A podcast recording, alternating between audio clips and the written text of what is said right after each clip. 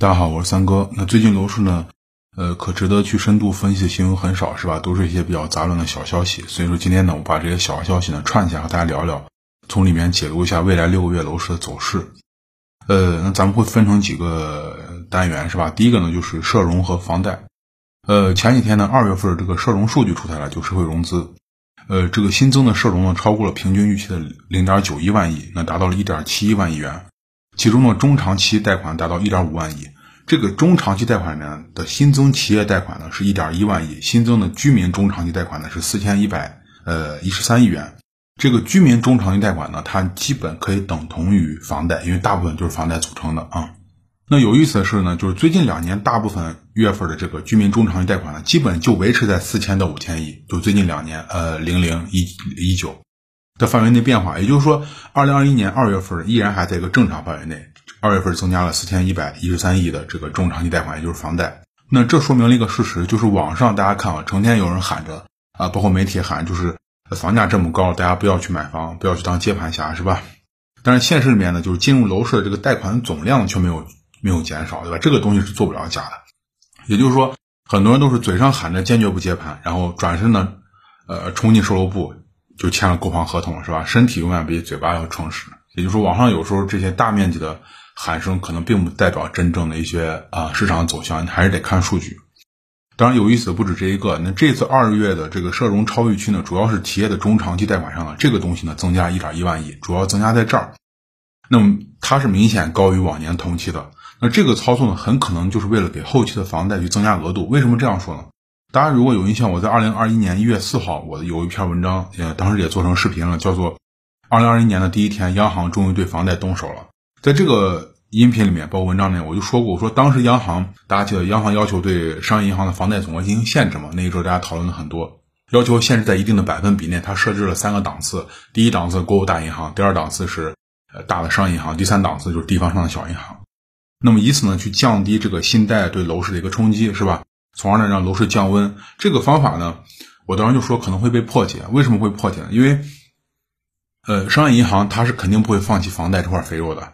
所以当时我就说，我说商业银行完全可以靠做大分母，也就是说增加信贷总量的方式呢，使房贷的总额度不受影响。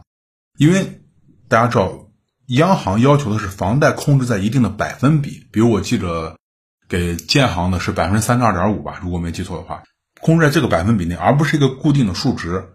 那么现在来看呢，事情发展的方向和我预预计的基本相同，是吧？商业银行已经开始操作了，那就这很简单，就是我把这个信贷总量做大，比如说把放给企业的贷款总量做大，总量做大以后，大家想，你这个百分比即使还是维持在三十二点五，但是你百分比内的这个实际的信贷呃房贷总额是不是就增加了，对吧？它不是一个固定数，它是百分比嘛，会随着总量增加去增加的。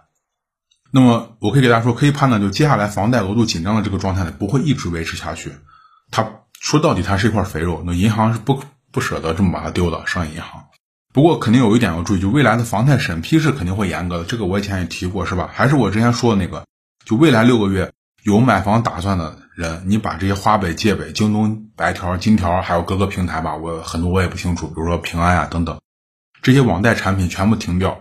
那么优化好自己的负债，能降低就降低，尤其是你在你本身收入不高情况下，尽量把负债降低。那么，如果你有大额消费的话，往后推一推，等房贷申请下来后，你再消费也不迟，不用急着几个月时间，对不对？还有就是信用卡消费一定要注意，嗯，不要分期了最近。然后呢，最低还款肯定是不要。那么，如果最近你有申请信用卡想法了，这会儿也停一停，是吧？不要增加你的负债。那么，下来就是还有呃，这个咱们聊完，下来就是这个关于支持企业还是支持楼市这个问题。那么，三月五号的这个政府工作报告上有一句话，很多人没有注意到，就是说。今年国有大型商业银行的这个小微企业贷款需要增加百分之三十的额度以上，以此来刺激实体经济。那对撑起实体经济这个小微企业增加贷款呢，这没问题，肯定是个好事儿啊。但问题是这个钱怎么去流入楼市啊？这个钱是怎么去防止流入楼市？对，去防止流入楼市。那大家都知道，去年金融贷的威力大家都有目共睹，对吧？有目共睹，一个低息的金融贷呢，在深圳把二零二零年呢疫情后的一个楼市的一个复苏之火直接点燃了。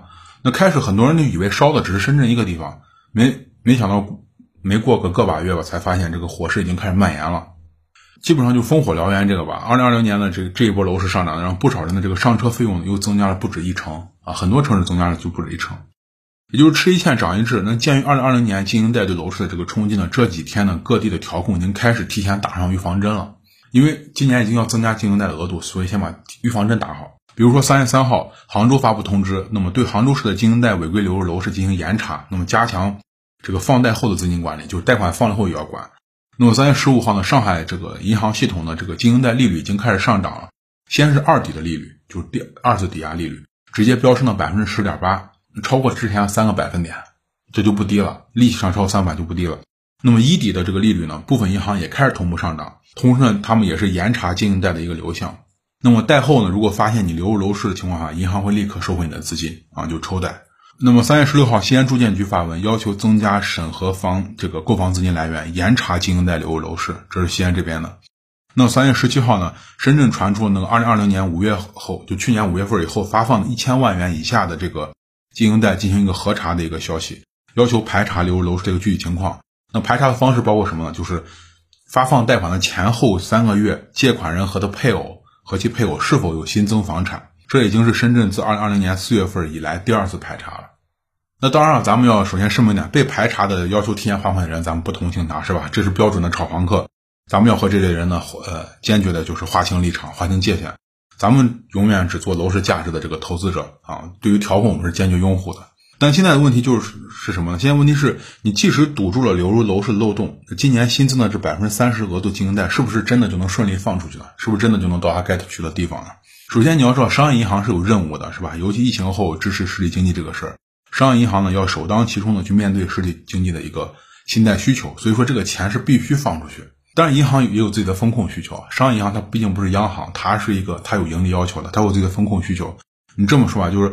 商业银行对中小企业的信贷需求呢，从来只是锦上添花，而非雪中送炭。当然，也不是完全不行。你想要雪中送炭也可以，那你来点抵押吧，是吧？说最基本的，那你的企业既不是央企，又不是国企，没有抵押，哪个银行敢放钱给你呢？那至于抵押的东西呢，除了房子，大家还能想到别的吗？显然没有，是吧？有人说应收账款，你这款子能不能收回来，都是都难说啊。所以这种抵押力度和这个房子本身根本没法比。那这个资本它是趋利的，你不管这个资本的主人是普通人也好，还是银行或者金融机构也好，只要这个资本一旦释放出去，它总会想尽一切办法去流向获利最大且最安全的一个地方，这是肯定的。那目前来看呢，满足资本的这个需求的呢，楼市可以说是舍我其谁了，就楼市这个地方。股市看来是最近是不敢了，那也是因为这个潜在的因素呢。根据证券日报记者这个暗访得知呢，前天他暗访了一下，说在现在经营贷的违规操作这么严查的风口上呢。还有中介表示可以操作，只是把费用提高了点，那那就中介可能运作的费用要提高点，收费提高点，并且呢提供全套的包装手续。也就是说，经营贷这个事儿呢，可能还没完啊，没有咱们想象的那么快就杀掉。因为大家都知道有一句老话是吧，上有政策，下有对策嘛。那么下来就是又一轮的联动。呃，过去的这个二月份，一线城市的新房市场基本上是全面恢复了。那北上广深的这个价格呢，同比分别上涨的是百分之三点四、百分之五点零、百分之六点九、百分之三点八。那房价上涨的同时呢，交易量也开始恢复。那么北上广深的这个平均成交面积上升百分之四百零九。那其中呢，广州新房成交面积同比增长百分之六百二十三，北京是百分之四百一十三。当然，这个你不要一听百分之三四百就特别害怕，这个的确是高了点。但是大家忘了没？这个是同比增长。去年的这一会儿，就是我刚说的二月份数据，去年二月份疫情还没完呢嘛，对不对？所以说这个同比特别厉害，因为那时候根本就没有办法购房，对吧？但是价格上涨，这是真的，实实在在的啊。那么一线城市这样一动，那相当于在这个非常平静的湖面上扔下一个石子或者石头，它这个涟漪会在第一时间去出现，对吧？那广州所在这个大湾区呢，在一月到二月的这个百城新建住宅价格环比涨幅中呢，就占据了五个城市。广州以百分之二点三七的涨幅取代深圳，东莞、惠州紧跟其后。那上海的二手房交易量呢，以二点九万套呢，再次冲到了全国第一。二月份，那么南京、杭州、合肥、无锡同样是紧跟上海呢，排进了全国前十。呃，说两个比较倒霉的城市啊，郑州和天津，这去年横盘城市就惨了。郑州的库存呢继续增加，环比增速达到百分之七点六，就是比上个月七点六。那么房子去化速度呢还是起不来，横盘呢看来是一时半会儿无解。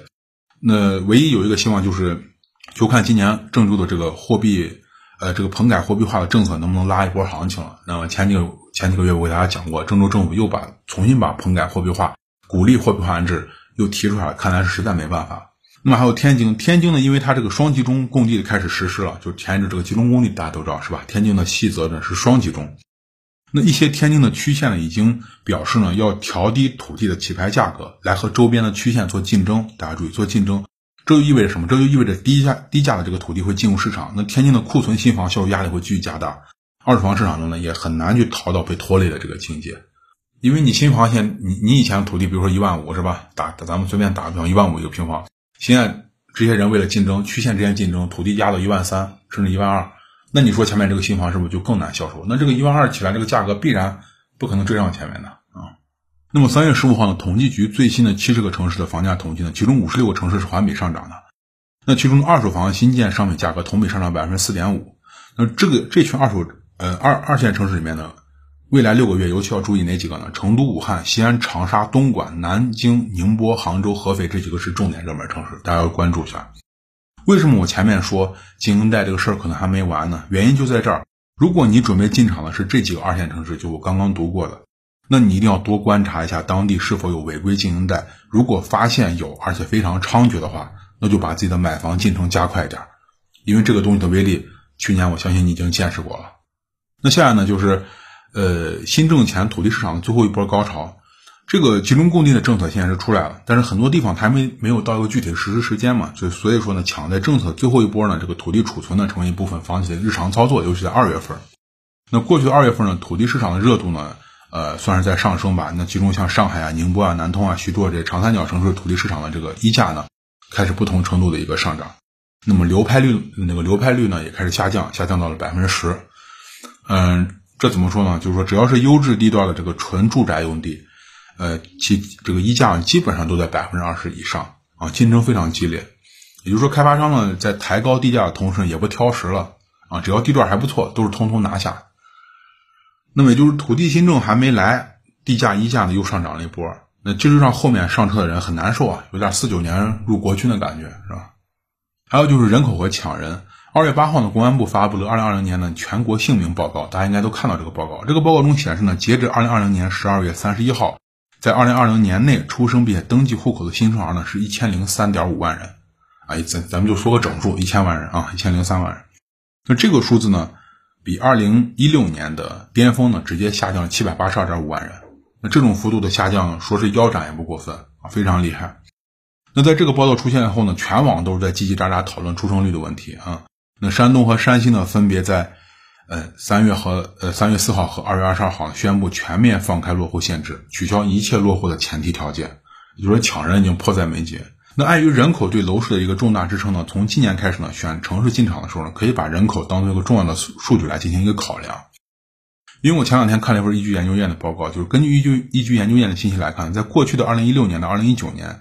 啊，像西安、昆明、杭州、成都、合肥、广州的生育率呢，基本上保持在十一到十六个百分点。那这几个城市的过去三年多的房价，从百分之四十五到百分之八十的涨幅呢，也正好和出生率呢成一个正比关系，就出生率越高，涨幅越高。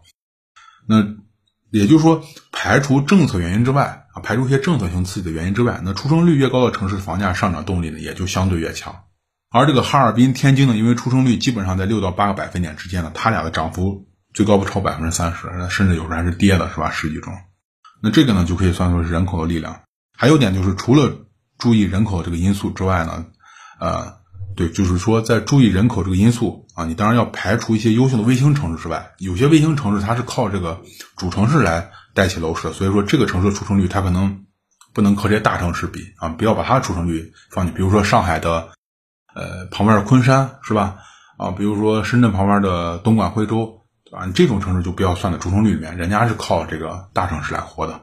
那么其他一些完全没有落户门槛的城市呢，你进场一定要小心。就楼市这个东西，你得反向思考，越是经济发展有前途，越是人口持续增加的城市呢，他才敢有底气给你落户设置各种门槛，就烦死你。他不怕烦你，他知道你肯定会来。那有价值的东西，他大家才会抢，是吧？所以说这类城市呢，呃，他们有底气把门槛抬起来，当然包括限购。相反的，落户没门槛的地方呢？哦，咱们不敢就说人家城市没有前途，但是可以肯定的说，他们对楼市他们一定是没有底气的，这点可以肯定。所以说是选哪个啊，那就不言而喻了，是吧？呃，那最后给大家说啊，就是呃，十月份之前看楼市的经营贷卡怎么样，还有看股市的走势怎么样？为什么说这样呢？经营贷的乱象能彻底的压制住股市，能再次走强的话呢，那就能给楼市分担一些压力。对吧？让资金开始流向其他领域。你看，比如说经营贷乱象压制住，那今年新增的资金流到实体经济里面，就对咱们每个人都好，是吧？而且呢，可以给楼市降温。股市如果再次走强的话，也可以把大家的投资的钱吸引到股市里面，又可以给楼市降温。那这样的话，楼市温度会自然就会降低，因为大家有钱有别的别的别的去处了，对吧？不然的话呢，实体如果又不赚钱，股市的这个镰刀呢，如果还是镰刀还是那样啊挥舞着，或者是散户根本不敢进场，大量资金也不敢去的话，那资金呢就还得往楼市里面继续挤，哪怕风险再大，哪怕头破血流也不会停下来。嗯，真是这样的话呢，楼市想降温的话就很难啊，就很难。其实这就很简单，你总能让这么多钱，大家也知道，从去年开始货币宽松之后，你总能让这么多这么多钱有个去处是吧？你让民生物品涨价很难。你看前一阵涨价了。呃，过年期间涨价已经网上讨论很激烈了。这一阵儿这个 CPI 的降低，一些包括我看猪肉价格，包括食品都在缓缓降低，是吧？就这个关系到民生，它涨涨价很敏感。那它只剩楼市、股市这些地方冲了，或者说把贷款、把钱输送到实体经济里面。但是现在就是我刚说，看这个未来的话，经营贷乱象能不能压制住，能不能把钱真的贷给这中小企业？然后呢，就是股市能不能走强？股市一走强，把大量钱吸走，同时就给楼市是个降温最好降温方法。呃，那好，那今天给大家聊这个呢，是我昨天写一篇文章发到我的微信公众号上，大家可以去公众号看一下，在微信里面搜索“听三哥说”，就会关注我的公众号了。呃，大家关注上以后有什么问题的话，你可以直接在文章底下留言或者私信我，对吧？如果你问题比较多啊，需要很多次回答的话，你可以加我的这个知识星球，那个是一年内一直可以无限次提问的啊。那加入方法呢，也在这个我的公众号里面。啊，那好，那今天呢就先和大家聊到这儿，咱们下期再见，谢谢大家。